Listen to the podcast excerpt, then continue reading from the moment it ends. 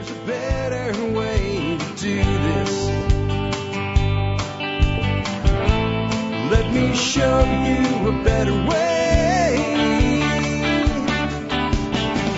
Hi, folks. This is Jack Spirko with another edition of the Survival Podcast. As always, one man's view of the changing world, the changing times, and the things we can all do to live a better life. Times get tough, or even if they don't.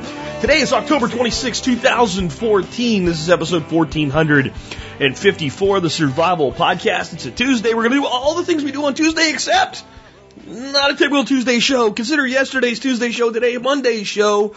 We're going to do listener feedback Monday on Tuesday, October 28, 2014. For fans of the Big Bang Theory, call it anything that can, anything can happen Tuesday. Anyway, seriously, this should be a good show.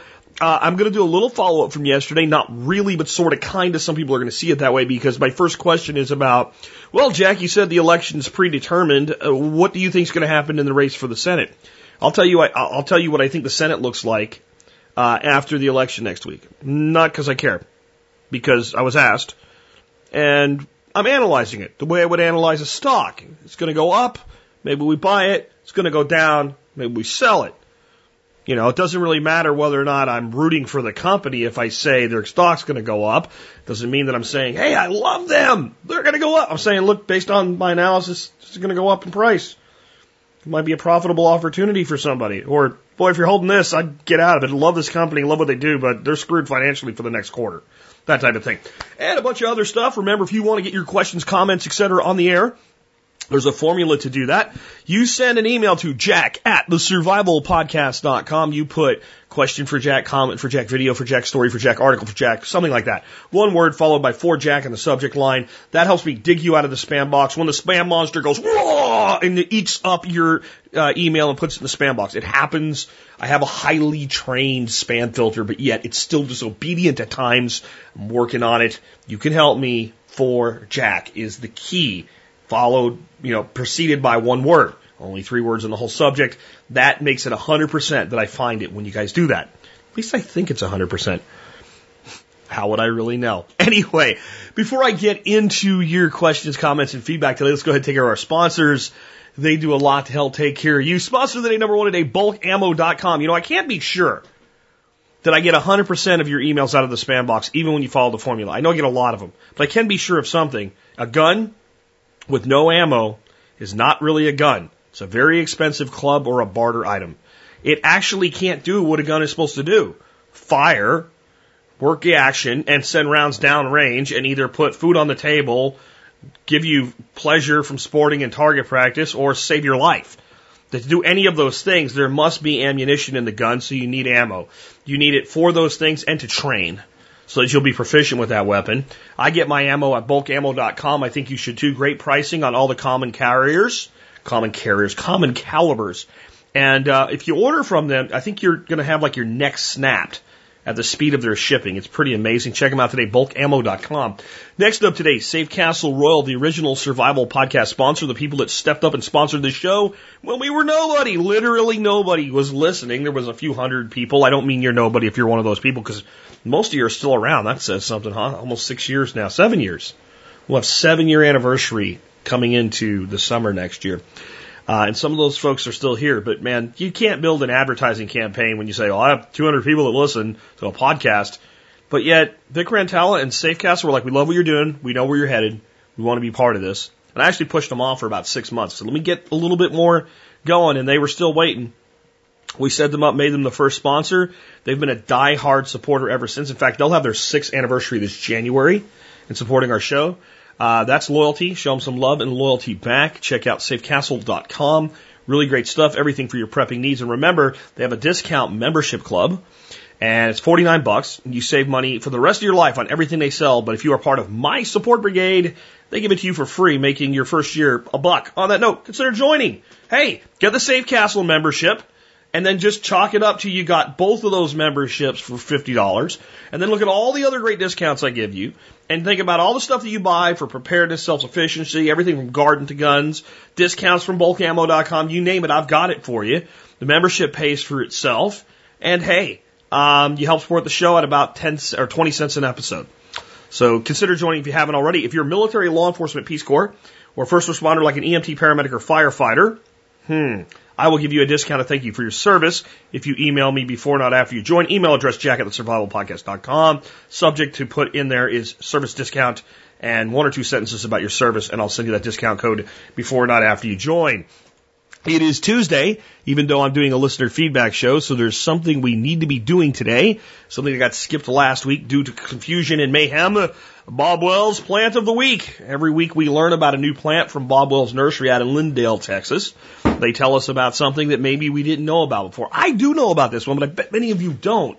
This has been a great plant on my property. And my property, from a horticultural standpoint, sucks. I have alkaline soils. They're only a foot deep in the best areas. It doesn't rain here all summer long. Busted my ass with permaculture to make it work, and a lot of stuff I plant still either doesn't do really well or dies. These plants don't die. They live and they thrive and they grow. I can't wait to see what they look like next year. It's the jujube. And in fact, this week it's Lee, the Lee jujube. Uh, the Lee jujube is adaptable from zones 5 to 9. That is most of the United States, guys. This plant is also called Chinese date. It's a round shaped fruit, reddish brown. If you leave it on the, the, the tree long enough, it becomes dry and wrinkled, sweet and chewy like a date when it's fully ripe in early fall. Attractive, easy to grow tree, hardy, drought resistant, virtually pest and disease free. It's self fertile, but if you want to boost production, plant a Lang jujube along with it. Bob Wells Nursery specializes in anything edible, fruit trees, berry plants, nut trees, as well as uh, hard to find specialty trees. Find them at bobwellsnursery.com. They also have two new um, jujubes over there. Uh, one is called sugar. Well, that was real hard for Doreen to remember. Sugar cane jujube. The other one's called thornless green Indian jujube. Those are two varieties I've never heard of before. So it looks like Bob's expanding some of the things that he has available. I'll tell you, jujubes are awesome for a couple reasons, folks. Number one, um, if you fancy yourself doing like the backyard orchard thing and actually selling to market, if you can find a, an Asian community near you, this is a very niche product that they're willing to pay a premium for. This is something that's very, very popular as produce throughout Asia and is hard to find at markets here in the United States. Number two, they are expensive trees. Depending on what you get and the quality, 30 to 60, 70 dollars or more a tree for these trees. They're built on a rootstock, and the rootstock of these things is not a productive rootstock, but is a jujube species. You will be cutting suckers off a jujube tree for the rest of your existence. They send suckers up every year. If instead you dig those suckers up, you got rootstock. If you cut a limb off your jujube and graft it to the rootstock in the winter, guess what you have? A thirty to seventy dollar tree that you can sell into your local community if you fancy yourself having a backyard nursery. And with a couple different varieties, you can have a lot going on. So jujube is something that I recommend for its quality as a product uh, to sell, its quality as a product to eat, and its quality as a product to propagate. Uh, I'll also tell you that like we had Lee today, and there's also Lang. Well, Lang you eat fresh, and Lee you let dry. So just with those two, you've got a storable and a fresh fruit. Awesome. So check out Bob Wells Nursery for more on jujubes. There'll be a link in today's show notes. Uh, let us now look at the year that was the episode. The year is 1454. We have Mad King Henry and Woodrow Wilson, the Aztec Flower Wars, and the birth of Amerigo. I'm going to do two today. Usually I only do one, but I can go real fast with the first one. The birth of Amerigo. Amerigo Vespucci is who America is named after. He was a cartographer and explorer that uh, it proved that Columbus, like, dude, you're not in India. This is a new, new world. And people later in history named this continent, America, and the Americas, North and South America, after Amerigo Vespucci. Kind of a bigger impact than Columbus on America, if you ask me. The Aztec Flower Wars, though, this will be my official entry today from Alex Shrugged, and I'll read the actual thing in full. As a multi-year famine draws to an end, the Aztecs begin a ritual called the Flowers War, the Flower Wars. These are stylized engagements that are less war and more intimidation. The object of the ritual is to fight enough of a war so the prisoners are captured and offered to the gods as human sacrifices. The Aztecs believe that regular human sacrifices will keep the gods properly nourished. In exchange, the gods will keep the Aztecs nourished and keep the famine away. Estimates on the number of human sacrifices vary widely, but 20,000 a year is plausible. Uh, my take by Alex Shrug, like cannibals who eat their enemies, the Aztecs wanted to sacrifice their neighbors rather than themselves. That meant they needed a war, but if the engagements became too aggressive, a lot of people on both sides would die. That's why they kept the war to a minimum. Makes me think of the saying, a little bit of war somewhere in the world is good for the economy. Anybody want to look that up and learn about it? Anyway, this makes sense in a twisted way, I think. In 1487, over a four day ritual celebration, the Aztecs will sacrifice 14 human beings a minute for a total of 80,000 human beings. Military historian Victor David Hanson wonders why his fellow historians don't often compare the Aztecs to the Nazis in these atrocities. I wonder the same thing, FY I'm Hispanic and Jewish. I'll tell you why. I'll tell you why. Because we came over here and totally screwed the Native Americans. And once you do that to a people, you don't want to point out anything they ever did wrong. Because it's politically incorrect. Because the Aztecs and, and the people that ran the Aztecs at the time are some of the largest mass murderers in history, and they go right up there with people from modern times like Hitler and Pol Pot, and Mao, and Stalin, back to people like the Khans. Okay? They are murderous, horrible people. And you know what they all share in common? All these mass murderers, they all did what they did through the legitimacy of a government. But the Aztecs, the Aztecs were not a democracy, were they? Huh. Social Organization of the Aztecs at Mexia.net. Just going to read a little bit to you. Contrary to what has been believed, the Aztec people were not an empire in the full extension of the word. True, nobody could disobey an order by the great speaker or Huitzilopochtli, uh, correct name of the Aztec emperor. Though he could be dismissed, just like happened to Montezuma during the Spanish invasion, he was dismissed, and in his place, the young warrior, I can't say his name, was placed. The son of the great speaker is not always the heir. It was a council of wise men, very similar to the Roman Senate, that decided in a democratic way who would be the next ruler of Tito-Licin. In a way, the election of the great speaker was very similar to the election of the Byzantine emperor. Coincidentally, these two cultures are contemporary, the Byzantine ending years before the discovery of America. So the Aztec people, in a sense, voted for the emperor that killed tens of thousands of people, but I guess it's better to vote for him than to vote for the other guy that might kill tens of thousands of your own people. At least they had a choice. My take by Jack Spirko, and with that, let us get into the main topic of today's show. Uh, I got several emails yesterday uh, due to my show that were really mean and angry and hateful and telling me what an evil, horrible, apathetic person I am, and I don't know that you listened if you heard that because I didn't ask you to do anything in yesterday's show. But I got some other ones that were several different people sent me, well, this whole thing with the Senate, the TV says it's all up in here. There's no way to know what's going to happen. It's impossible. How can you say that you think the GOP is going to take the Senate? Okay, let's say first of all, would I bet a hundred bucks on what I'm about to tell you? Maybe not at working out the way I am, but a hundred bucks that the GOP controls the Senate after this election. Yeah, real fast. Would I bet 10,000? No. It's gonna be close. Okay? It's gonna be close. And in the end, it doesn't matter. And I'll tell you why after I give you my prediction. Okay? But just want to say that. So here's how I've broken this down. If we look at the polls, right now there are 10 races that can be called toss-ups. We can find that all out at realclearpolitics.com. Okay? 10 in the Senate. That's it. They are Alaska, Arkansas, Colorado, Georgia, Iowa, Kansas, Kentucky, New Hampshire, and North Carolina. Okay. I'm not even going to really talk about the names of the people running for the, the purpose of brevity here to get through this first segment as quickly as possible. But those are the states that are legitimate toss ups right now. Um, and, and this puts us at a point with if you have 10 that are toss ups, right, and, and you've got um, the rest already pretty much either they're not up for election this time because senators only run every six years, so a third is up every two years, right? So only a third is even up for election. So two thirds are just staying. It's just not happening. Uh, and a third is up for election. That means we have 45 on each side. Dead split. Uh, either known to be safe, just is not going to lose their seat, or not even up for election with 10 to, to fight from. So out of that 10, one side needs to take six to control the Senate with 51 senators. Okay. You could also have a 50-50 split, which effectively in a tie makes your Vice President Joe Biden, Biden your 101st senator. He becomes the he's the president of the Senate, and in a only in a tie though would he step in and say I will cast my vote with the Democrats because that's what he would do. We all know that. Um, and you'd have to have a pretty partisan thing to split 50-50. All right, but that's where we're at. So how does this work? Here's my predictions, guys. Alaska, they're calling a toss up, and it's going to go Republican. The polls are leaning enough to know that. Arkansas, going to go Republican. People are pissed in Arkansas, and I know the guy that's running there. He has a great reputation um, for being the guy that that, that Arkansanians are are looking for. Uh, he's he's moved up in Arkansas politics over time since I lived there, and the guy was loved as he moved up.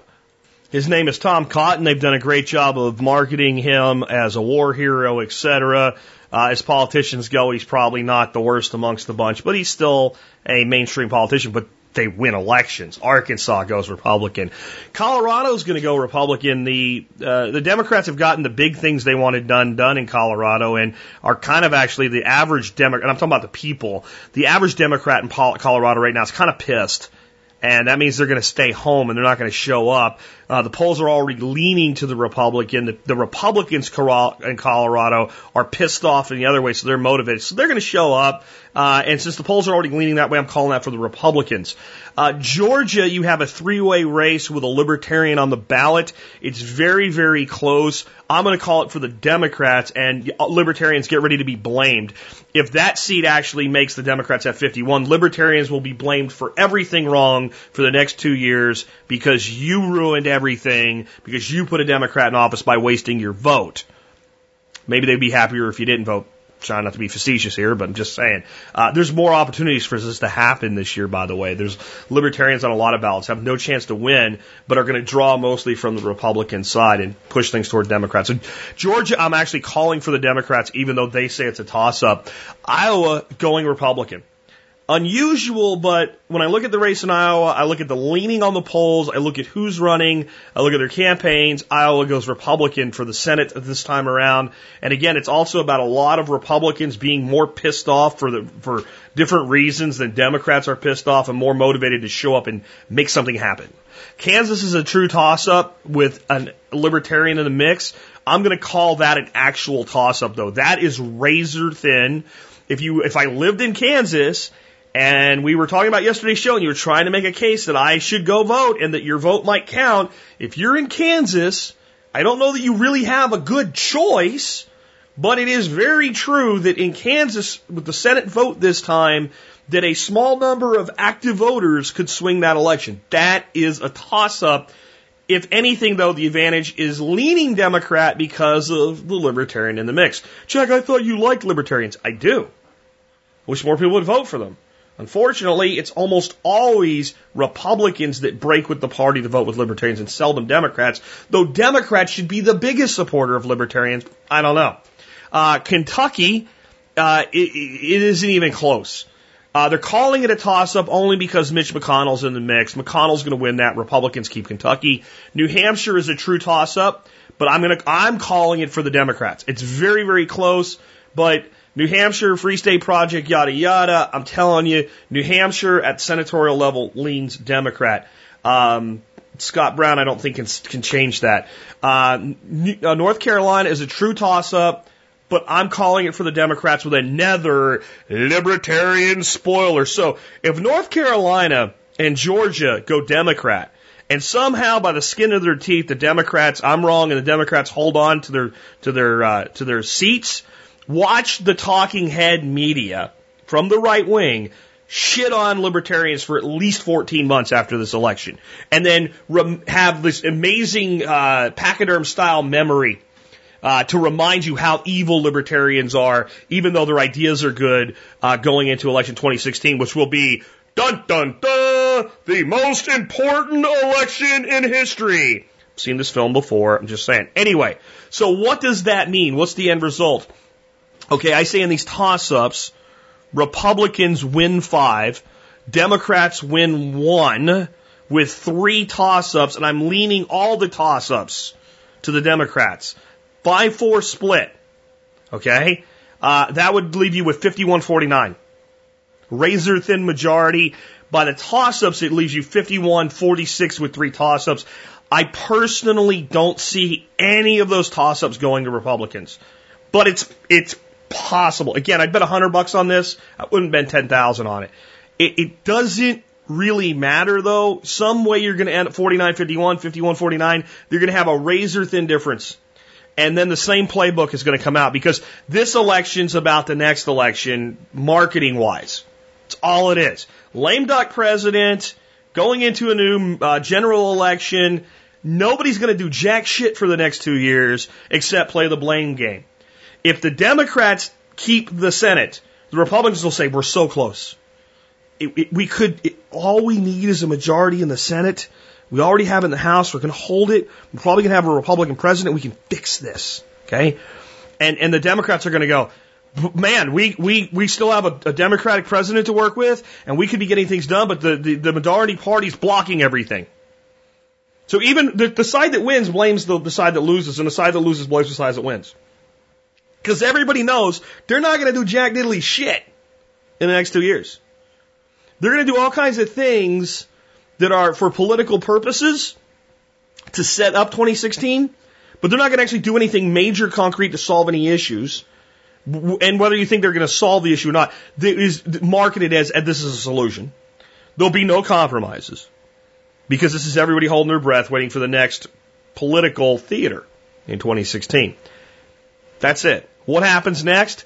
Uh, the Republicans, if they don't take the Senate this time, will be a, a rat's hair away from taking it. They'll be in perfect position to take it, you know, probably 54 seats in the general election in 2016. Uh, they'll probably actually lose some seats in the House, but maintain solid, solid control in 2016. And you get a Republican president. You get a three House dominated system with Republicans uh, in the 2016 elections. It, and, and it's probably here's when you know it's over. If if the Democrats nominate Hillary Clinton, it will be the same signal as when the Republicans nominated John McCain. Okay? That was we don't really want the office of president this time. We've been told by our masters to take a dive. And we're going to pass the control and therefore the blame for everything that's going to be done wrong to the other side because our masters have said so. And that we know that they shall reward us with great campaign contributions going forward. And one day we'll have control of the mafia house again. And the pendulum swings left and center and right and light and center and left. And it just keeps going. And your next administration is going to do the following. They are going to give you complete and total government control of healthcare in the name of fixing what the Democrats messed up, which was the plan all along. And I told you all the way back in 20 or uh, yeah, 2010 I told you that before Obamacare passed. I said it will pass. It will destroy the free market system of healthcare. It will make healthcare completely unaffordable. The, the Republicans will take back over in 2016 and give you government healthcare, and the people that fought it the hardest will accept it and beg for it because they'll have no choice by then. Okay, so that's going to happen. Uh, some sort of a, a, immigration reform act will be put off until after the 2016 elections. At that problem, the border will be such a damn disaster that everybody will agree we got to do something. And they'll trust the Republicans to seal the border, which they will not. And all of the intrusion into your privacy, all of the things like NSA spying, foreign wars, all of this will be expanded at breakneck, breakneck speed under a Republican government with extreme optimism by the American people. The same people who would have decried Obama for doing it. See, Obama is in his end game. And Obama's end game isn't getting the last things done. Obama's gotten done what the people that put Obama in power want done. Obama's role for the next two years is to look like Jimmy Carter. Completely inept and completely incompetent, and he's more than up to the job. That's your future. So I suggest you start building your own life and making a difference in your own life and your own communities and getting active at the local level versus worrying about let's stop Hillary in 2016. And by the way, um, if you still believe in the system, especially at the national level, at the presidential level, which by God you believe in the WWF, but fine, you're free to do that. The best thing in the world that could happen to you unless the Republicans are stupid enough to nominate Jeb Bush, the best thing in the world that can happen to you is to nominate Hillary Clinton for the Democratic nomination because the woman is completely, wholly, and totally, uh, totally unelectable against any credible candidate. And that's why she didn't win against Barack Obama in 2008 because she wasn't supposed to because it was time for the Democrats to take the White House and the marketing analysis that was done was can't get this woman elected, can get this guy elected. It's all a marketing analysis. It's deciding which chip do we want to market to the American people next. Doritos or Pringles. Anyway, with that, that's your future. And you guys can call me out on it next week if I totally blew it. We'll see. But just before I go on there, uh, Real Clear Politics this morning apparently updated their predictions for the senatorial election and has done a, a major turnaround in their latest polls and are now projecting a 52-47 result in the Senate. That's not far off of my result based on my analysis. Uh, let's take something else completely different here. I, I've been wailing on uh, genetically modified crops for a long time, and I keep saying I am not so concerned about the modification of the plant genes themselves. I do have a big problem with the company patenting a life form and saying if that seed cross pollinates with my seed, they still own it. If, if they want to say that I can't reproduce their seed with a true uh, A to A pollination, I, I don't like patents on life at all. I had somebody email me recently go, well, if you don't believe in that, then, then do you think that people that come up with new cultivars of apples, for instance, shouldn't be able to patent their apples either? Uh, yeah, I do. Yeah, I do. I think you should be able to do whatever you're doing under trademark, and if you make your brand valuable, um, then you can protect your trademark, your brand name of the product, not the not the underlying life form itself. And I also do think it should be unreasonable that I should be able to, let's say, if you came up with the uh, the, the the since Justin said it, we'll use his name and pick on him a little bit, the Justin Apple, and the Justin Apple was awesome, and I decided I'm going to call it the Jack Apple right? So I start making my own varieties of the Justin apple. I start marketing it as the Jack apple. I, I, I think that's fine.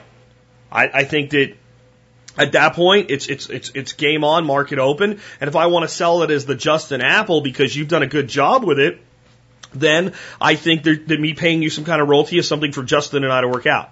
And all of those are okay. Here's what I don't think's okay. This is the Jack Apple. It's exactly the same as the Justin Apple, except I call it the Jack Apple and I sell it for less than Justin does. I think that would be a problem. I think that so. I don't want anybody patenting life, but I can see why. Right? You get into a whole anarcho-capitalistic, uh, libertarian discussion of patents and how long should they last, and uh, so. But my big problem with genetically modifying crops is what do you modify it to do? If you modify it so that it will survive more harsh drought-like conditions, still tinkering with nature, but I understand. That would actually be a goal of selective breeding, which they say is also genetic modification. It's not. What I mean by that is if I start selecting corn and I, I plant a whole bunch of corn and I stun it. For those not familiar with Mark Shepard, that is sheer, total, utter neglect. I just plant like five acres of corn. I don't give a damn what happens to it.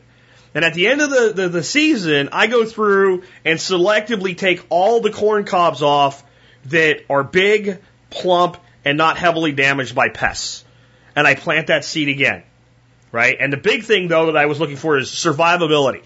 Did it tolerate no irrigation? I plant it again for another season and I do that again.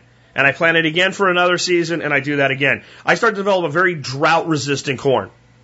Now, that means if you're doing gene splicing, transmugenic virus gene manipulation, we're using a gene gun. Those are the ways that this happens. Okay. The, the most common way, just so you know what you're eating, we take a virus and we infect it with a gene and we set that virus free to infect the, the, the other gene and implant the DNA. Transmugenic viruses. That's what we're jacking around with. Okay, but at least you're developing the corn to be the, the same thing that my goal as a plant breeder would be.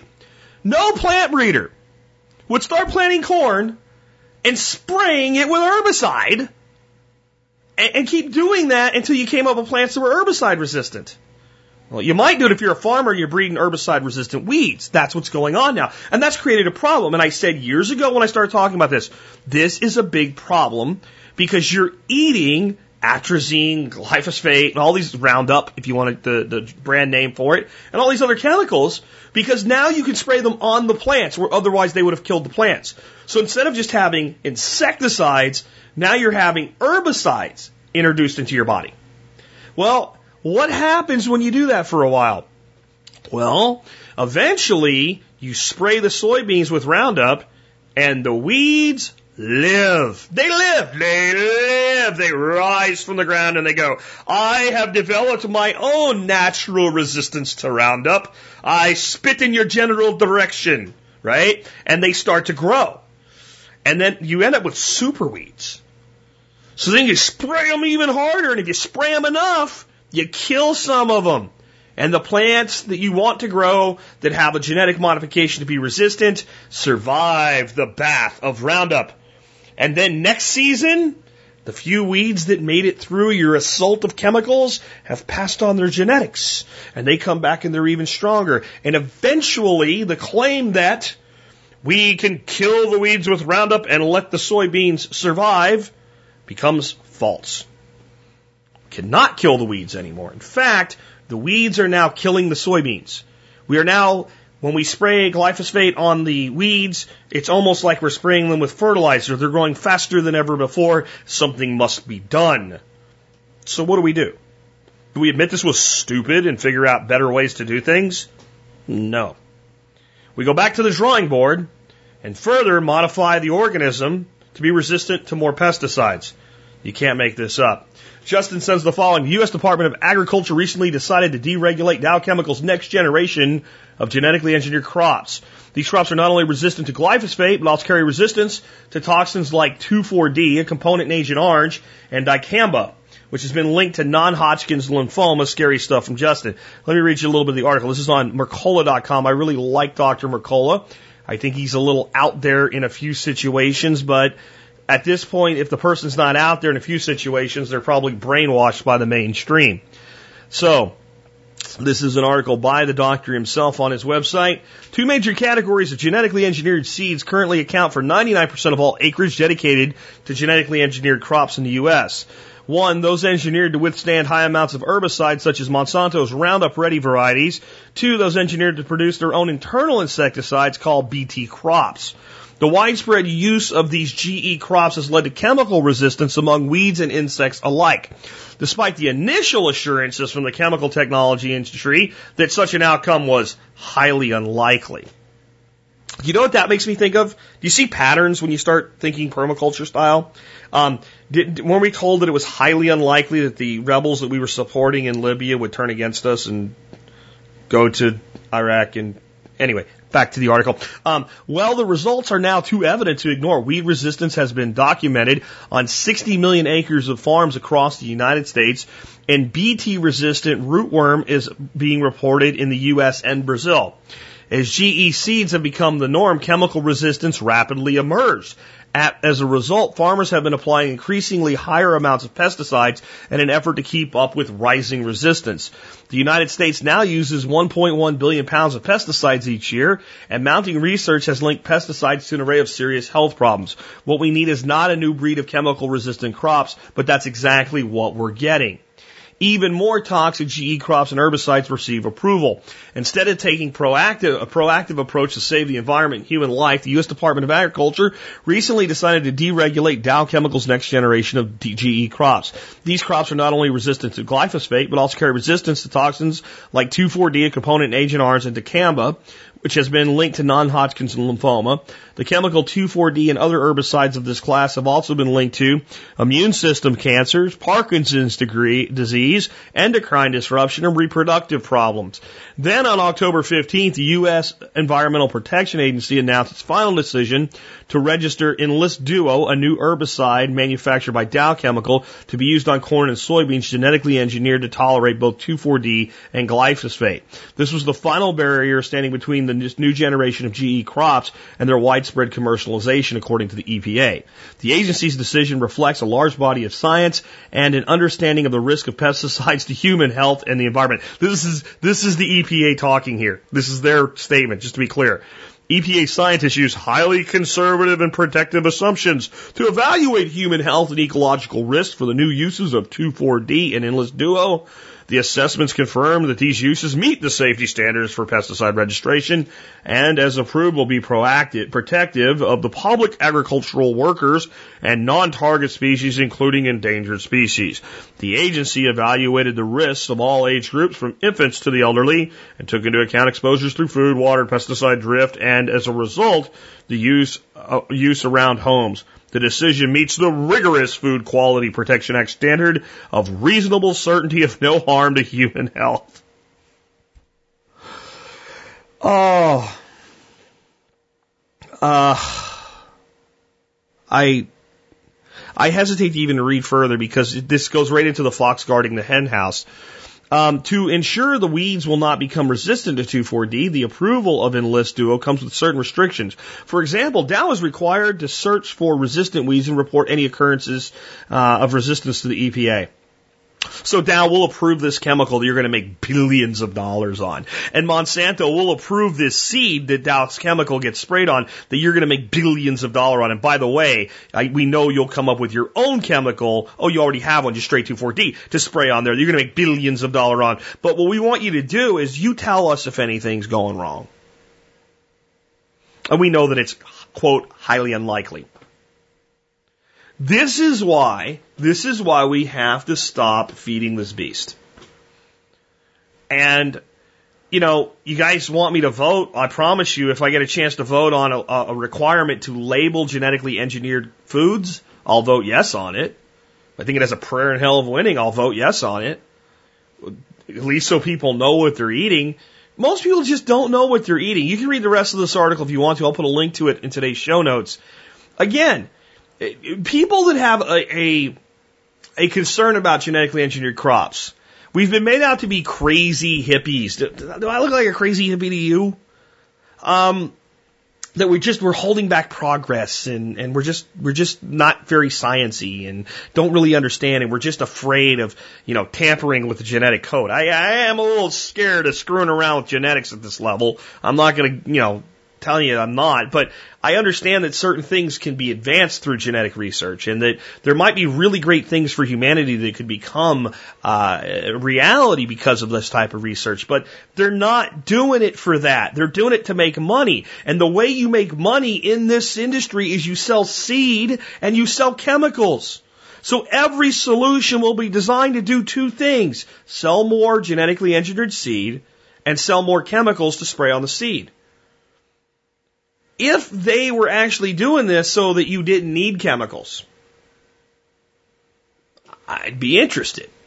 I mean, we still have problems with monocropping and, you know, like the BT stuff. All we've done, see, BT, Bacillus thuringiensis, right, is this naturally occurring bacterium that's helped keep a lot of pests in check, specifically caterpillars and worm type pests.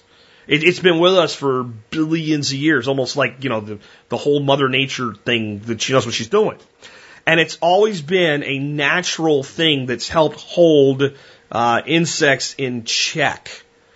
And so what we've done is we've actually made the corn contain the BT, so the worm eats the BT and dies, which sounds like a good idea. But if you're getting that much BT exposure out there to the worms, you're breeding superworms. See, that's that's the problem. If we were doing it to do something like be pest resistant, like pests just don't it's not palatable. The pests will go do something else with their time. They'll get predated upon and things like that. Uh, but if we actually use it to kill them, we're going to leave behind the genes that are resistant. If we were doing this to make the plant have a bigger taproot, a deeper root, and therefore be more drought resistant, I, I, I could make somewhat of a case for doing that. But what, we, what we're primarily doing is using complex genetic engineering which is, yes, playing God with plants and animals, by the way, to make them able to hold a higher toxic load when we feed them to our children. That's why this is a problem. Anyway, just thought you might want to know uh, that when I told you years ago they'll never stop and they'll keep going and doing more and more and more, that will be worse and worse and worse for you and the environment. That that prediction sadly is coming true.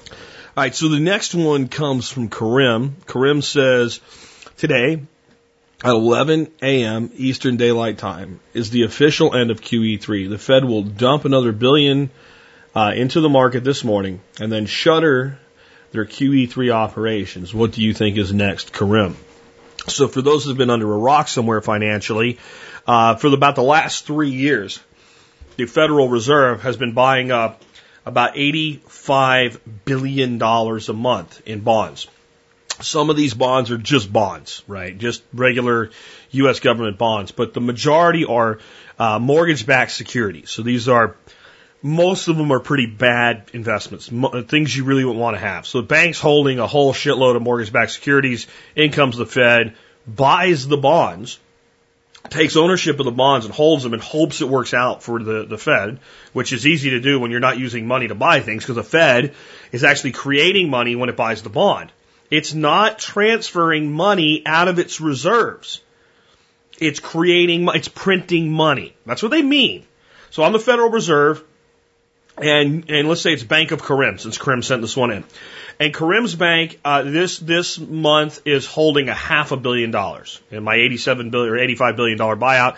Karim Bank holds a half a billion dollars in bonds that I go they qualify for this round of buying. So I go in and basically I do a journal entry says pay to Bank of Karim 500 million dollars. Enter. I get the bonds. Bank of Karim gets 500 million dollars, half a billion bucks, and uh, that's it. Except the half a billion didn't come from anywhere. It was created in buying the bond. Just like you create money for the bank when you borrow money to buy a house. They don't give you money. You create money when you sign the promissory note. That's how it works. That's how the monetary supply is expanded. So that's what's been going on. So we've been dumping 85 billion in new money into the U.S. economy for over three years, and now they're going to stop. Karim wants to know what's next. Um, basically, there's not a whole lot of these shitty bonds to buy left. When you got to start doing some math, right? Uh, when you go almost three years of doing this, times 87 or 85 billion bucks a month, it starts to add up pretty quick. So there's not a lot left for them to buy. They could start buying back government bonds, grade A paper, and uh, there's been a little bit in there, but not much. That's that's straight monetary printing right there, and they could be doing that, but they're, they're not doing that. And so this is really not a terrible time to to stop this, but I find the timing interesting, and I find the definitive nature of the closing down of the QE uh, interesting as well. Because what's going on right now? There's actually like a lot of things a lot of things going on right now that are good. Um, Pfizer has reported better than expected third quarter, er, third quarter earnings. It's a huge, giant corporation. Pfizer, the drug manufacturer. Um, Alibaba uh, came out and and didn't look really good in their IPO, but they've rebounded and their stock's up to 100 bucks a share. There's now talk of a cooperation between Alibaba and and Apple Okay, Alibaba's the, the, the giant company that anybody can go to and start importing goods from China and set up their own business with. Um, Apple, with the app stores, Alibaba trying to make things easier. And my God, there's a consumer confidence in October has just hit a seven year high. So there's all these things that actually signal good things for the stock market right now. Um, the Dow Jones is up today about 70 points. It's up over 16.8. Nasdaq sitting at 45, uh, 29, up 43 on the day. That's a half a percent basically for the Dow and almost a full percent for the Nasdaq. Uh, S&P's up half a point. I mean, things look pretty good. Well, what do we have next week? We have an election. Um, the economy is not in as great a shape as it would seem, but all the news is good right now. It looks like the retailers are going to do okay in the Christmas season, but the total sales for Christmas this year should be higher uh, than they've been for a long time, even adjusted higher. Um, so that looks good, but got an election coming. I'm telling you that everything is being set up to swing the balance of power. It's just time, right? If you look back, it's the same cycle that we ran from Clinton to Bush to Obama. It's just going back to, it's exactly the same cycle. In timing, it's the same. In pieces, it's the same. First one party gets everything, then one party takes the House, then in the midterms in the second term, that party takes the Senate. Now you got House and Senate split with the president. Then the president takes all three, and then it cycles again, again, and so on. And if you're the powers that be that have billions of dollars, billions with the little thing in their pinky in the mouth, like Dr. Evil, and you want to give yourself a little assurance, you set up as many October surprises as possible. This is not, Jack says take it to the bank on this prediction. This is what you might see happen. I think you're going to see at the beginning of next week or the end of this week a stock market correction like Monday, like it really shake up on Monday or Friday. And it will somehow be tied to the ending of QE3, which is ridiculous because the Fed did another round. The money got put into the economy. An actual result cannot occur yet, but psychologically it could. Now, all that we need, all that we need for this to, to, to look scary is for the market to drop, I don't know, two points, right? It went up a point today, so it's not a big thing for that to happen. And also have to look at it this way. The market was down just a few weeks ago by about four points, five points from where it is today. It was trading at 16.2. It's like 16.9 now. Okay. And if we go back to August, there was another buying opportunity at about 16.4. And if we go back to April, there was a buying opportunity down around 16.2.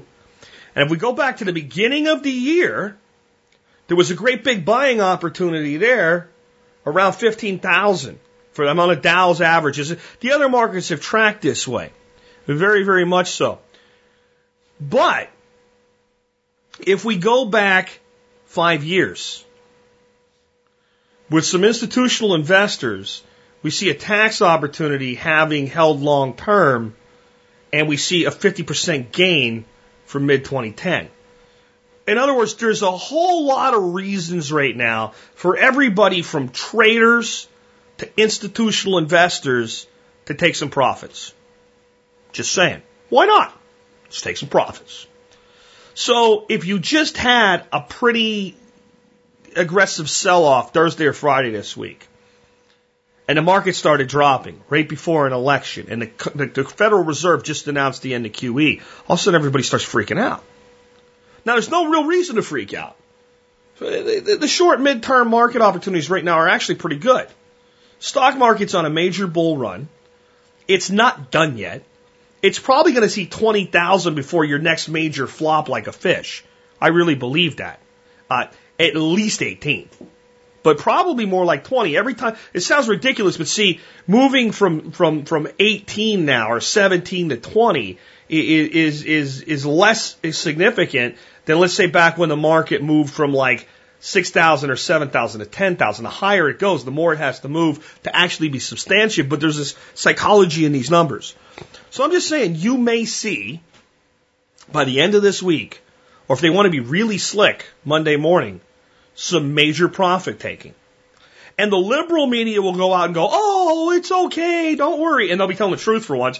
And the right wing media will pound it. They'll pound the piss out of it right? Look at this is the result of, of six years of irresponsible, reckless behavior. And as soon as this, like, so all of these people that were saying QE is a bad idea will now use the ending of it to point out how they should have kept doing it. And here's why I think this could, this is again, this is a could be. This is a good, they, and it might be like, we just keep an eye on things. Do we need to do this or not? And don't think this kind of backdoor dealing doesn't happen.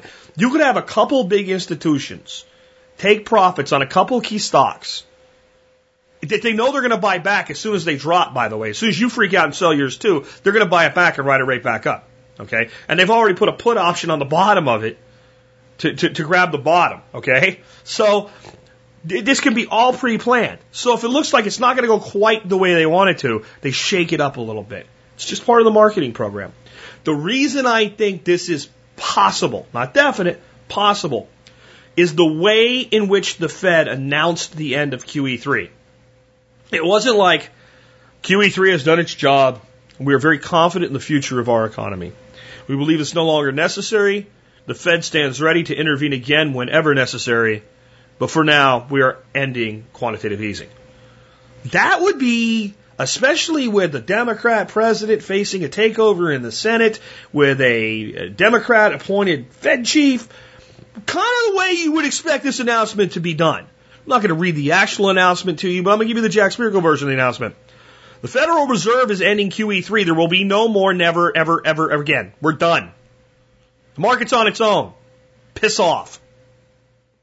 Wasn't quite that blunt, but that's pretty much what they said. We're done. We wash our hands of you. Right? I spit in your general direction. You are on your own now. That's, that's where the Fed left this. We are done. Now, if you were going to do that, and you were going to understand its political implications, well, what's 85 billion more? You could have done it next month. You could have tapered off. You could have split your buy in half. You know, 40 billion this month, 45 billion for your last one. You could have done this after the elections. Or you could have made the announcement that I first gave you. We, we stand ready to do whatever is necessary to safeguard the economy for the American people. You don't walk out and say, we are done with you. Which is what they did. Now, what this does, if there's a sell off at the end of this week or Monday morning, either or, it gives the people that do it cover fire. Oh, we were worried about QE and the election and well, nobody likes change, and but now that everything's kind of settled down, the market once again has showed its stability and rallied to continue the greatest bull run in stock market history. The country's headed in the right direction. Retail numbers look good for the. I mean, this is the same story over and over and over again, and it gets really interesting if you go on Google Finance, pull up the Dow, and click on year to date for the Dow Index and you look at the dips, the dips are the beginning of February. Uh, what happens in late February and March? All right. the beginning of August, those are your two big dips. And there's a lot of money that's made in a volatile market. You also have significant dips in the market in March, April, May, again, August and then had a significant dip here in October. Now, if you can throw another dip in October, you start scaring people. You start scaring people economically, they start thinking we need a change. I'm just saying. Where do I think the market goes from here, though? Because I know that's what Karim really meant, but I think this is going to be used to, to, to make sure the elections come out the way that I just predicted. We'll see. Um, but again, I think my my instinct on the market long term, we're not done yet. I know the economy's supposed to explode and die and everybody gnash your teeth and no, um, that eighty-five billion dollars that's been pumped into the banks for almost three years has not yet begun to move and expand through the economy. The banks have been very tight with their money; they've been holding on to it. And there's another thing at play here the Europeans are about to drop some bombs economically on their institutions. They just had seven of their banks fail a financial stress test, but everybody else passed. And those banks, this is what Europe's doing now. So Europe's saying, if we don't, when we're going to stress test you again a couple times, if you don't get yourself soon into a position where you can pass these stress tests, you will be shut down. We're not going to let you fail. We're just going to grab your shit and give your shit to somebody that knows how to run a bank. That's what you, that's what the European Central Bank's doing right now. And somehow, even though England, Britain, is not really part of the the uh, euro thing because they use their own money, they're involved with this stress test, and none of their banks failed. Huh. When I start to look at this total picture, and I start to realize how these guys are gearing up, they're about to open the faucets. They're about to start risk play again. They've held the money for as long as they could. They've made money by selling their bad debt to the to the central banks for, for, for cash. They've taken the cash and they've mostly invested in US bonds, stabilized the bond market, but it's suppressed the interest rates because there's been so much buying. All right? So they've been willing to take two points. They've been willing to borrow at a point and, and, and, and loan at a point and make a point of arbitrage. A point. And this is wearing out. So when the Fed cuts this off, it's not a bad play. Remember, I did a video years ago called Why QE3 Will Work. I said, I'm not saying it's a good idea. I'm saying long term it's a very bad thing, etc. I'll put a link to it today where you can look at it all. It worked. You, you can't say it didn't work at this point. You can give me all these things about a, a phantom economy and I'll agree with you. But in the end, did it do what it was supposed to do? Yeah. It, it bullied the markets up. Now, we're moving into a point where the people that were unemployed for all these years, they can't find jobs, are saying screw it, and they're building companies. You have major corporate alliances being formed like Alibaba and Apple. I don't think people get how earth shattering that potential is when you start again looking at app centers and how this could all be linked together and there could be like become an entrepreneur app. Go on here, set up your website, click your app, pick your product, set your margin, start selling. Just saying. Um, major investments in automation are coming more on that in a bit. But while this will hurt employment at the lower level employment level, entry level employment, or I can't advance in my life employment, either or, it will actually create initially, as all of this is being rolled out, massive opportunity.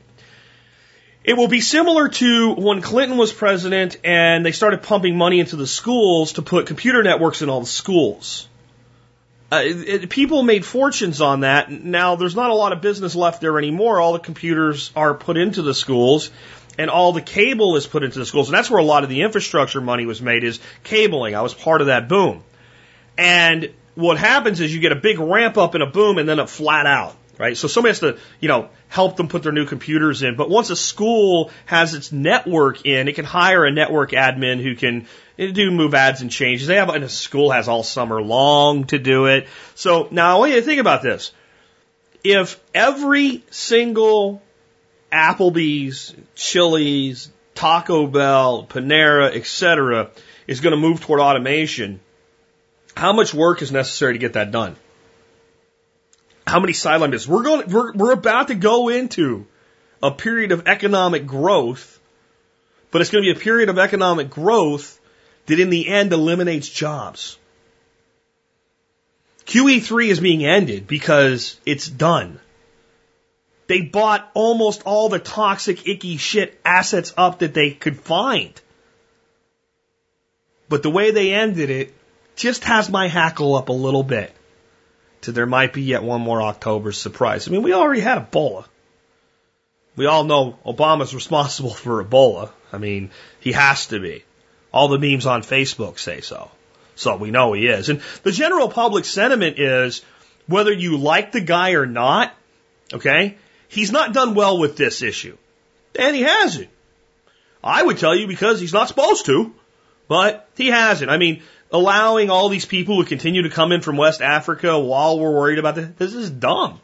Right? The way this whole thing's been handled, the fact that the CDC was not dispatched to Dallas the second they knew they had an infection and Dallas was allowed to take care of it themselves, create multiple infections. I mean, this is just terrible. And then all the video of the guy playing golf and, and he's not up for election. But the way you motivate the other side is to make them really angry. And the way that you demotivate the other side is to make them angry too. So if we just put one little flick in this, you might see 52, 53 seats taken by the Republicans. And this is what I want. One year after that, all of you who told me we were fighting for change, when there is no change, explain to me why. And I know what you'll say. We just need the White House. We've got to get rid of this guy. Then when that happens, we'll talk. Let's take another one. So I just mentioned automation. It continues to come and no, no, no, no, it was not in any way so that uh, because people went on strike, right? So this is what you're going to keep hearing, by the way, for the next couple of years. All these fast food jobs and stuff are because these people wanted a union and fifteen dollars an hour. There was no strike. There was no fast food workers strike. I'm, I'm still waiting. I'm still waiting. I've challenged you guys, and I, I haven't heard from anybody yet if there was a fast food workers strike and there's over 100,000 people in my audience, one of you tried to buy a Big Mac or a McChicken or whatever and could not get it because there was no one at work. And there was no one there to do the job because they walked out. That's a strike when you stop working. Uh, what there was was a pantomimed, paid demonstrator uh, demonstration that was much smaller than the TV made it look. We, I even have pictures I've posted where they had like 50 people and they put them in like, uh, like five columns of 10 and then close crop the camera to make it look like the street was full. And when you see the larger picture, it looks stupid. It looks like a little tiny miniature military formation, right? But the, the picture that you see on TV looks like the cameraman's there. They got barricades to hold the people back. And like people are walking around it, like just walking around both sides of the demonstration. It's hysterical theater. So it didn't happen. It's not why. It's just pantomime. It's, it's, it's marketing to you. It's psychological control because the technology is coming and it will upset people and everybody that's upset is going to have to have somebody to blame. So we want to make sure we keep the dichotomy split. So that's how that all happened. But now it's coming and it's coming in waves and it's coming faster than I think most people uh, could have ever imagined that it would. Um, and it's it's it's ne- every day there's another company coming out talking about how automation will change uh, their service to their customers. Taco Bell is is the latest. Taco Bell.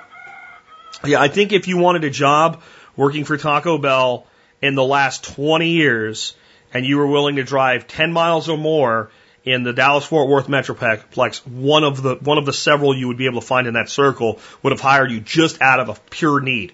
Like even if you suck, well, we got to have somebody. Five guys just quit. Hire this guy, see if he works out.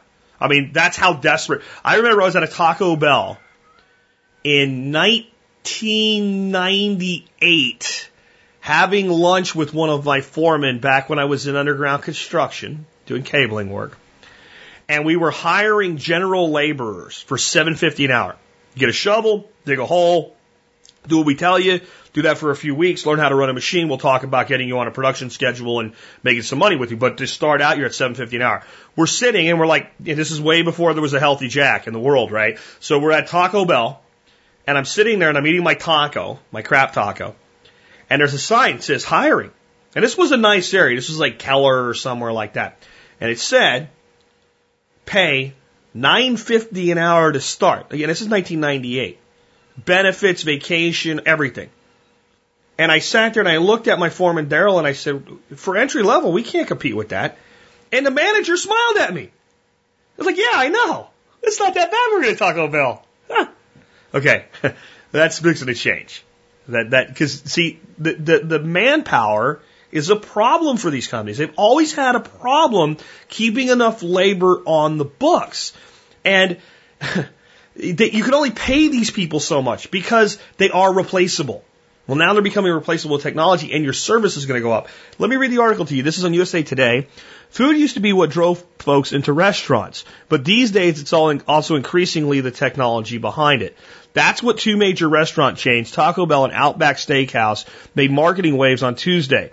Not with new product rollouts, but with industry leading technology announcements. Hold the phones. First time that's been in mainstream media about this type of technology. Industry leading technology announcements. USA Today is the tabloid of the mainstream media.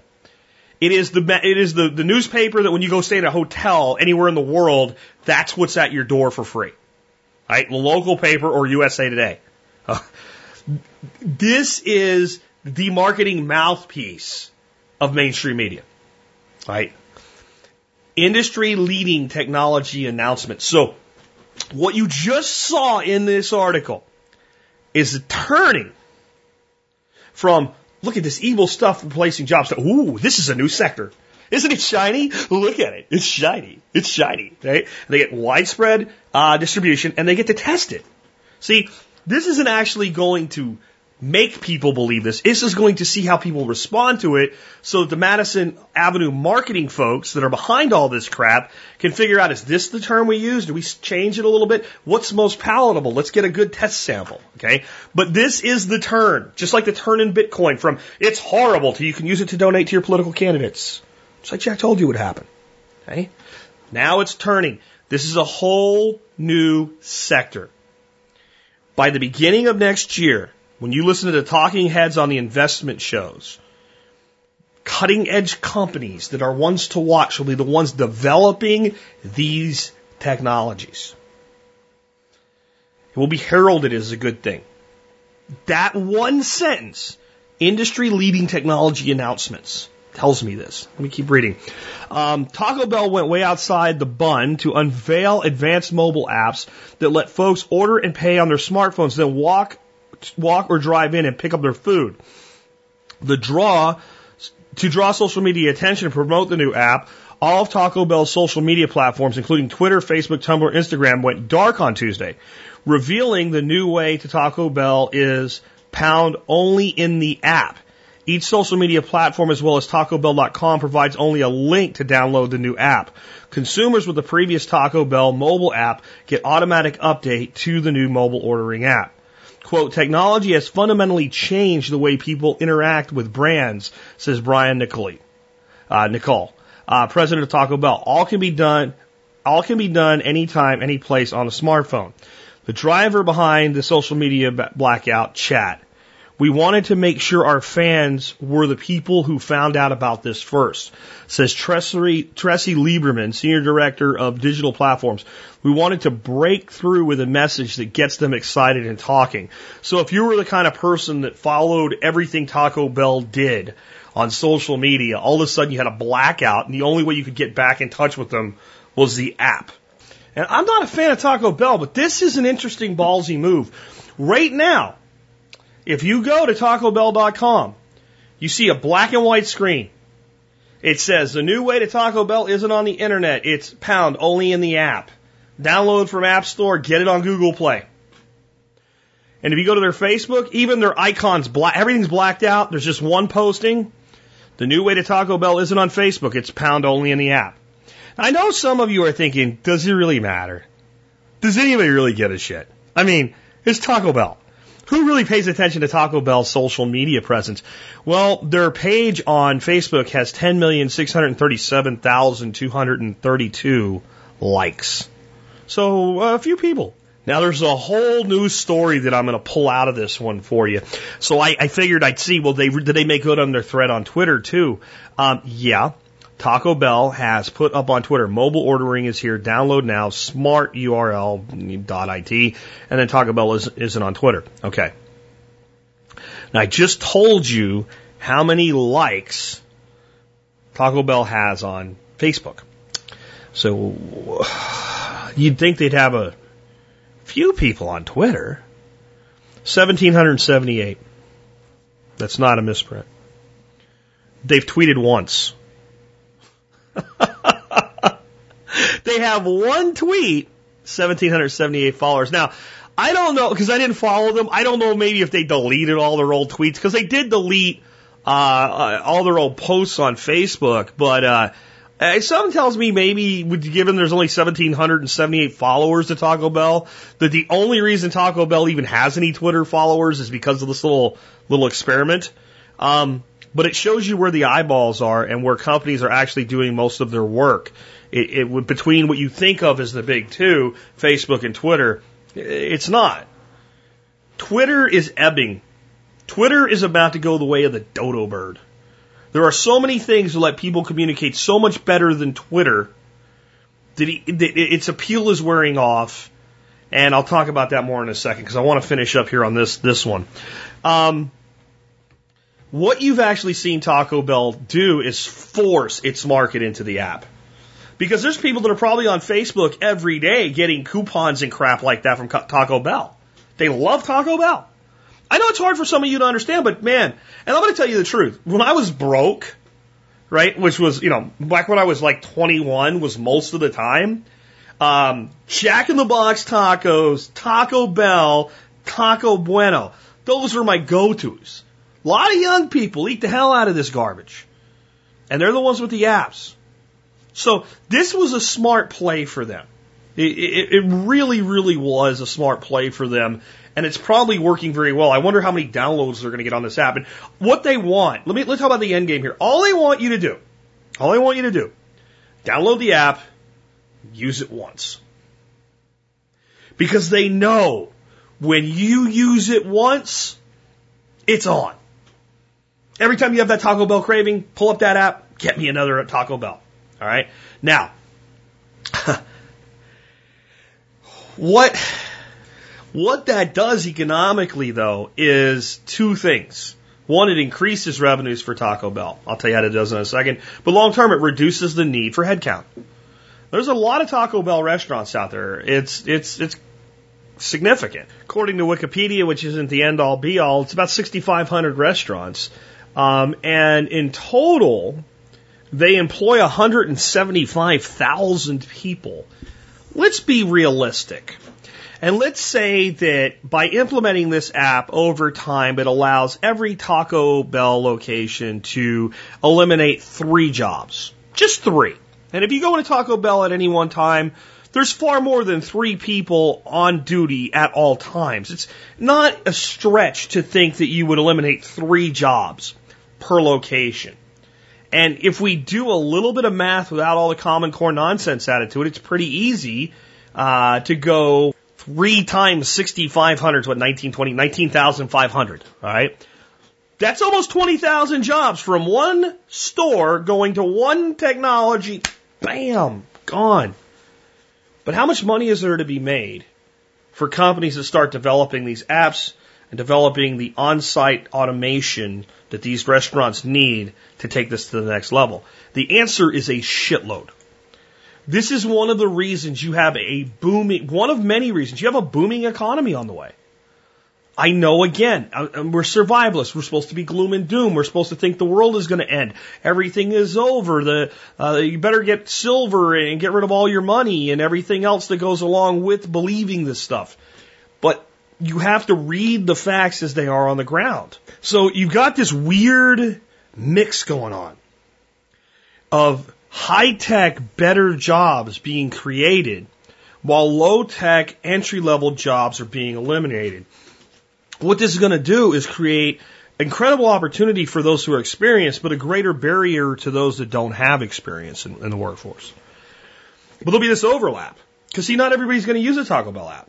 They're not going to eliminate three jobs at every location in the next year, but the demand for the technology and the spending on the technology is going to be there for quite a few years as it builds up.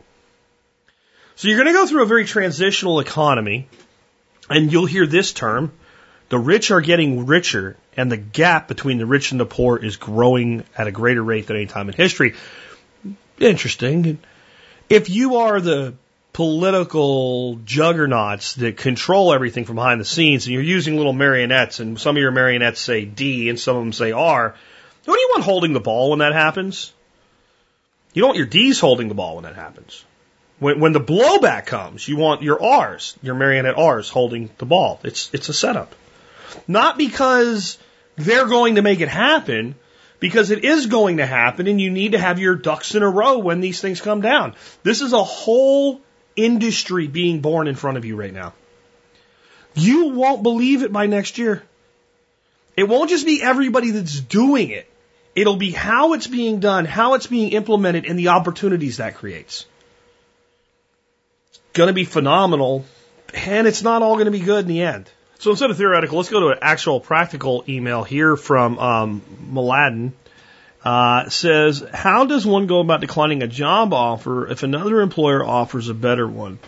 Details. I am currently entertaining the workforce for the first time. I have sent my CV and portfolios to multiple employers that advertise an open job position. My current is, concern is how would I politely decline a job offer at an interview with employer B if employer A has already offered me a better deal on the previous interview while not closing the door behind me and leaving opportunity for potential cooperation with employer B in the future. Note that applications were sent simultaneously to multiple employers. Not to sound too optimistic, but it seems like a likely thing to occur. My background is in graphic design and I've seen a couple of colleagues end up in similar situations. While their outcome was not so pleasant, I would like to be able to ethically deal with a potential situation like that. As a former employer, I would like to hear your thoughts on the matter.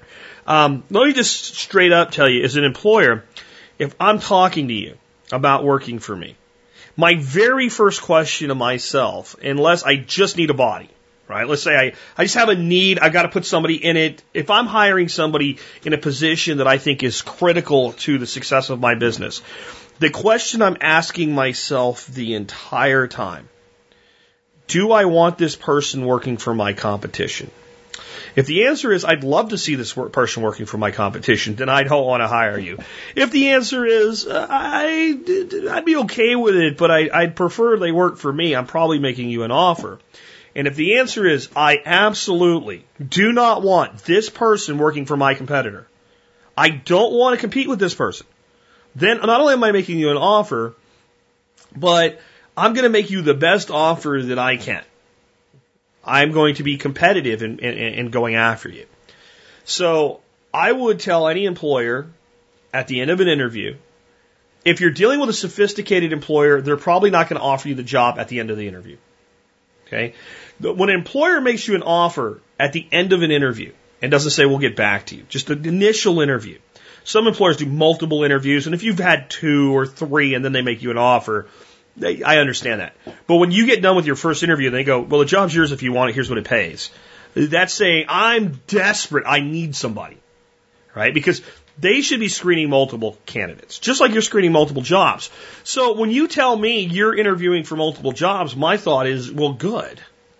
Because if you are only looking for this job, I feel kind of unethical in the fact that I'm not only looking for one person, I'm going to interview 10, 15, 20 people.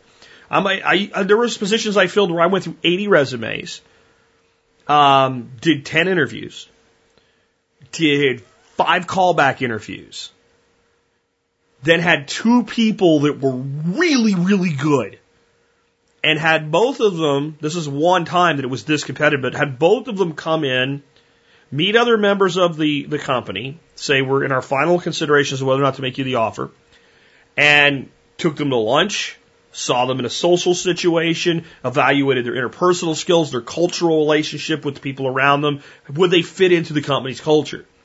And we made the final decision between the two on the person that we thought would be a better fit for the company as a whole. Right? That gets you a good position. Now the truth is, I would have hired either one of them. If one would have turned me down when I made the final offer, I would have made the offer to the other one and probably not told them that the first person won first and turned the offer down. Um, you know, and I played a dangerous game there. It's like two great people could have hired either one of them, could have lost them to the situation you're talking about. They could have gotten other offers. So I'm not going to be upset with you if I interview you for a job and you go work for somebody else. I would probably actually like to learn a little bit about why. And I think that if, if I ask you, like, well, can you tell me what made you take that decision? You shouldn't just say, well, you know, the pay's a little better and a little closer to home. Unless that's really the case. If there's something wrong in my company that prevented you from saying yes, and you tell me about it, I'm not going to be pissed unless you're an asshole. In other words, if you say, well, you know what, um, I evaluated your company and I just look at the size of your company and your current market position in the, in, in the, the market. And when I look at the company I'm going to work for, they, they're, they're a bit larger and uh, they offer a bit more security. I feel like my job, as long as I, I pull my weight, is going to be a little bit safer there. So even though a lot of things are comparable in the end, I've made that decision because it's a, it's a more secure position for my future. I'm going to say, you know what? Thank you very much Um, if you are ever again in the market, if you decide things aren't working out there, I'd love to talk to you again. And thank you for that. I'm going to tailor my message in the future to employees along the lines of not only here's all the opportunities, here's what we're doing to, to do the best we can to make sure we're taking care of our employees going forward. This is our plan for growth. This is our forecast. This is how we've met them in the past. I'm actually going to sell you the job. Now, if you're really good and you did what I just said, I might say, really, so you, you think that that job is more secure? Yeah. Okay, well, that's fine, and I wish you well in your endeavors, but I'd like you to consider something. Let me show you our sales. We didn't go over the sales forecasts. I've got three salesmen on the street right now. Here's the, here's the forecasted revenue for this year. Did, did they talk to you about the forecasted revenue? Yeah. Yeah, see, we're kind of growing. Like, see, we were only 10% this size two years ago. Now, I've been competing with them a while, so I can tell you they're not growing. They're not growing their market share. Um, in fact, real quick, you, do you have a minute before you leave? I want to show you this. Well, here's our last three proposals we did for design. And uh, we went against them in this one and we won. And we went against them in this one and we won. And we won against this one and, and we won. Now, I can't give you a much bigger salary than I've already offered. I made you a very fair offer, but I, I could bump it five grand a year. And would you be interested in working with a company that's taking business from this company, or do you want to go work for them? Boy, are you in a position of power then. I'm now courting you as talent. Right? So you've turned an awkward situation into a courting. I, I, I don't want this because when I'm if I'm doing that, here's what I'm thinking. You know what? We're starting to kick the pants off these guys. I don't want a good cutting edge designer over there. Th- this is a true story, by the way. This is almost a, a parody of something that happened with me with my design company. We were like, they're they're good, but they're dated customers today are wanting things that are more of a, of a cutting edge. It's got this new feel, and their artistry is the 90s on the web. We, we don't want young talent going to work for them. We want the young talent here so we can take their business. So I think that you're just very honest, very forthright, and you are very professional and always say thank you for the opportunity. I appreciate the offer. And I've made another uh, commitment, and I think that that's the one that's best for me going forward.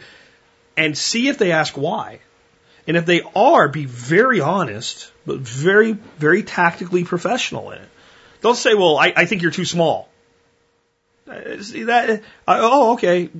Because you know, my thought is then go work for those idiots. They'll never let you show what you can really do anyway.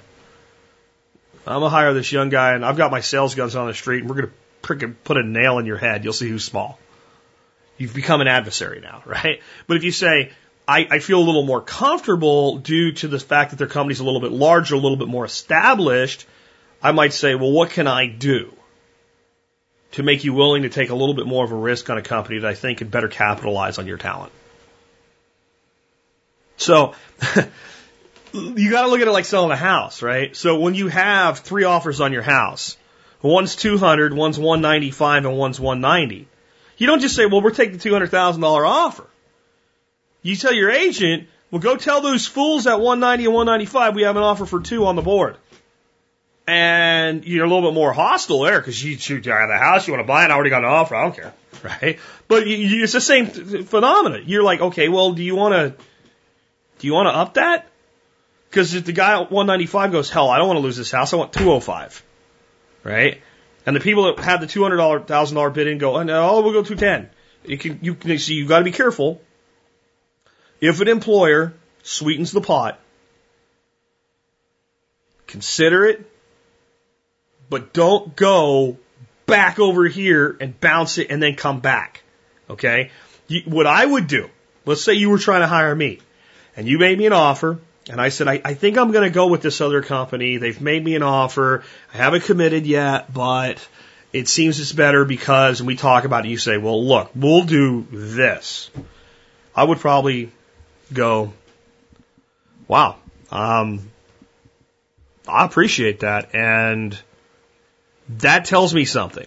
This is, this is the words I would use. That tells me something. That tells me that you really want to work with me.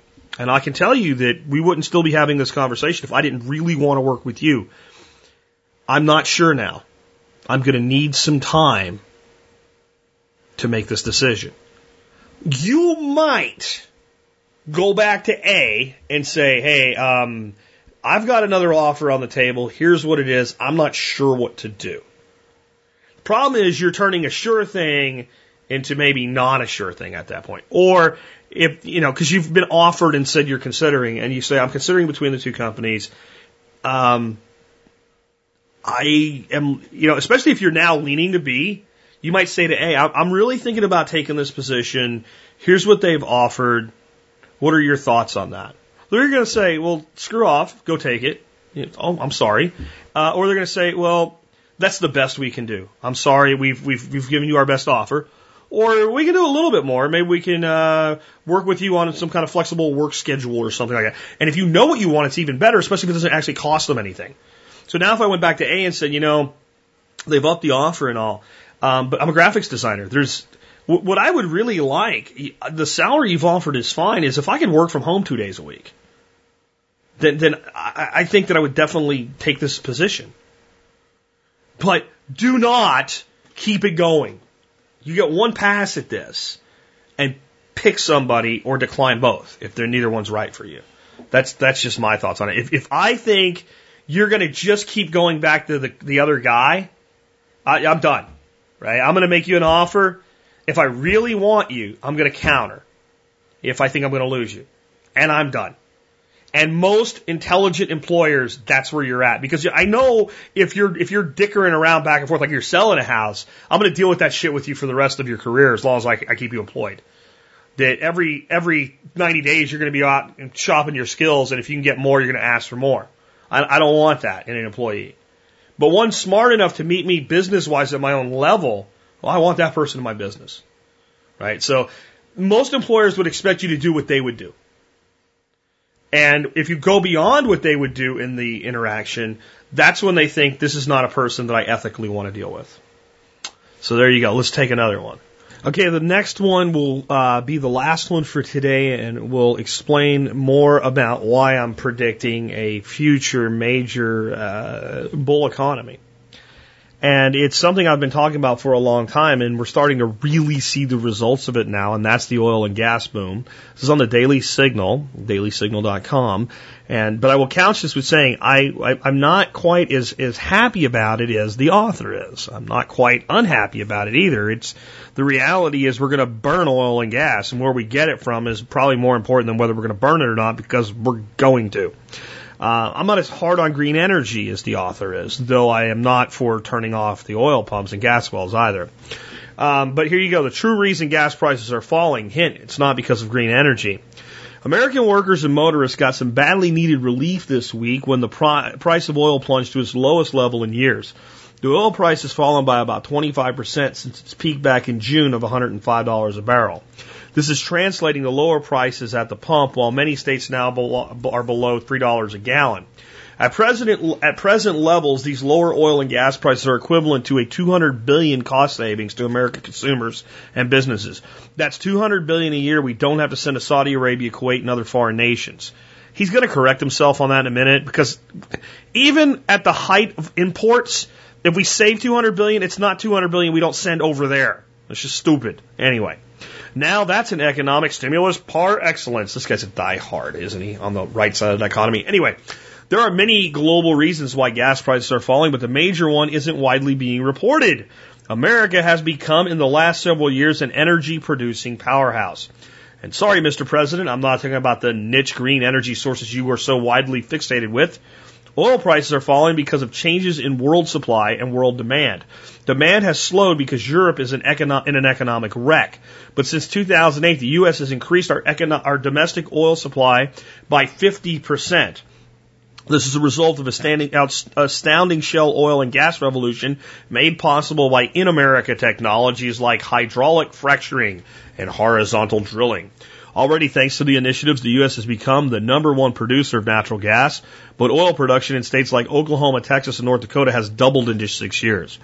Without this energy blitz, the U.S. economy would barely have recovered from the recession of 2008-2009. From the beginning of 2008 to the end of 2013, the oil and gas extraction industry created more than 100,000 jobs, while the overall job market shrank by 970,000.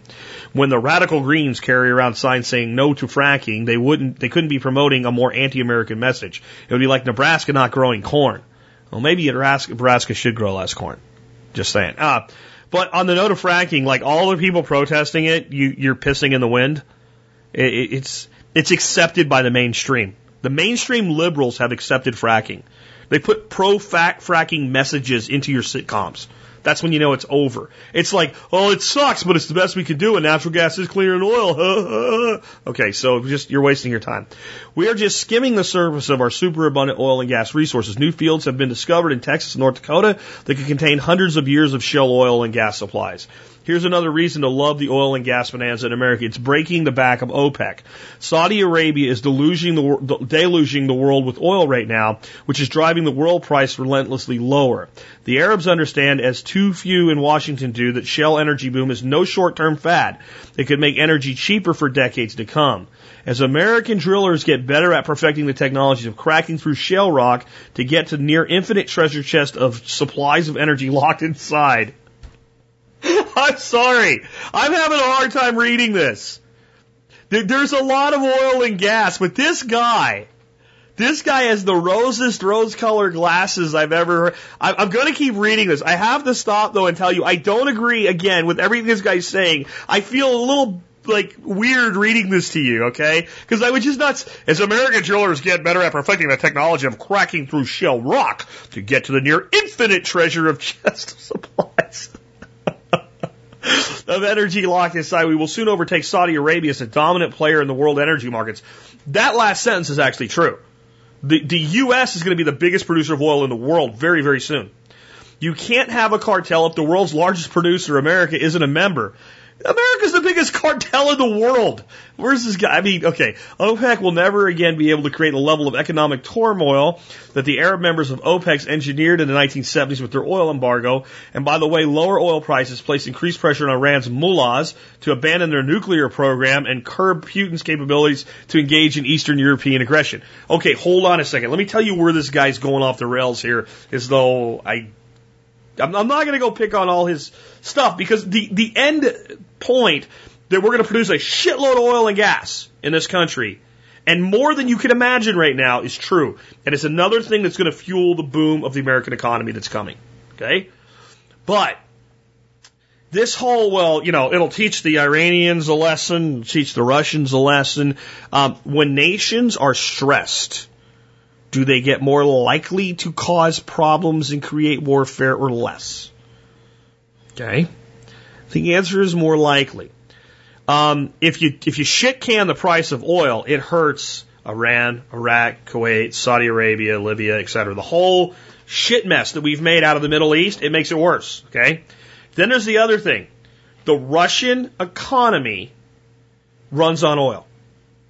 Not the way we mean it when we say it here, or not the way we have meant it when we've said it here. Like, it runs on oil because everything uses oil. No, the Russian economy runs on the oil extraction business. The most important industry to Russia's financial viability right now is their harvesting of their oil. I know that you don't think of Russia when you think of oil, but the Russian economy is not that big compared to the United States. And the amount of oil that Russia produces is, is significant in the neighborhood of uh, 10 million barrels a day. This is Russian oil production. And there's, you can look at the Russian economy, and this has been a number that's been true for quite a while. The Russian economy crumbles when oil goes below $70 a barrel. So when you're sitting at 100 bucks a barrel, 110 bucks a barrel, Russia's still in good shape. At 75, uh, they're okay. You go to 69 bucks, and you pull the rug right from underneath Russia. So you have a place where people that aren't exactly happy with you right now could be put under a significant amount of economic stress because you don't need them anymore. because we actually buy a quite a bit of oil from Russia. Not a tremendous amount, but more than you and I use. I mean, Russia goes in the other box in U.S. oil supplies of about 3%. We actually get about 10% from Africa. We get about 13% of our total oil from the Persian Gulf. 13%. Uh, these numbers are from 2012, by the way. These numbers have gone down and more toward U.S. oil production. But at, you know, in the middle of the biggest mess, we, we were only getting 13% from the Middle East. It's all those Arabs and they're trying for the oil. It's 13% of the total usage. Okay. Canada, 15%. Latin America, including Mexico, about 20. And, roughly 38, 40% we produce for ourselves as of 2012. And now, again, it's, it's significantly higher domestically. So, it's not so much that we are the demand for the Russians, but the Russians sell a lot of their oil uh, to Europe and Asia. And again, at, at 10 million barrels a day, it, it kind of adds up. And it's not like the United States where those are all profits for Exxon. It's still a state-run oil system. So that's revenue for the, for the government to a large degree. And even though they're creating jobs, creating jobs with it as though government can actually create jobs and what have you and paying a lot of salaries, it's what runs their economy. And it, it pretty much breaks at 70 bucks. So we've got a situation here that's good and could be potentially problematic with global politics. The U.S. moving more and more toward energy independence. And let me tell you what's going to happen. Mitt Romney told you the truth for once when he couched his statement. Moving the United States toward energy independence. And like the next sentence goes, North American energy independence. Canada, Mexico, and the United States will produce enough energy for the United States to not need oil from anywhere else. We'll probably still buy some, but the price will be lower than shit. Oil prices will probably crack that $70 a barrel number in the next two to three years. Cheap, abundant energy fuels economies. I don't care if you like it. I don't care if you want it. I don't care if you're happy about it. I don't care what you think. And I do as a person, but I don't care what you think as an, as an analyst. You have a massive coming wave of automation. You have a massive coming wave of entrepreneurship. And you have a massive coming wave of cheap energy. You have a massive economic growth curve on the way. What do I think happens at the end of it? Let's not ruin a good day. Let's just say the end's far enough away right now that you have a lot of opportunity between there and now uh, at the end of that wave in the next cycle of downturn that you should be more focused on what this can do for you. And with that, this has been Jack Spirko with another edition of the Survival Podcast, helping you figure out how to live that better life if times get tough, or even if they don't. in our food these days, you know it's on our TVs. Sometimes we forget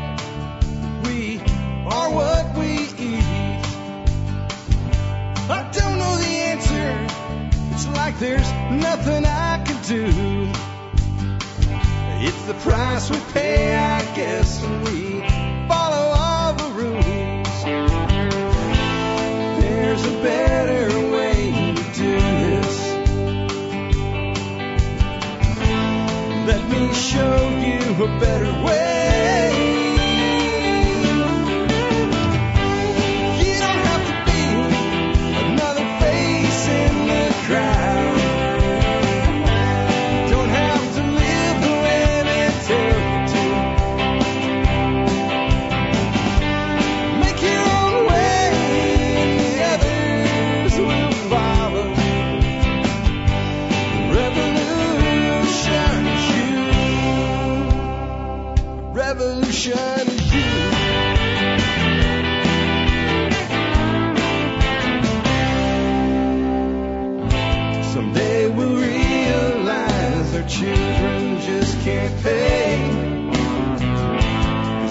Nobody up there cares.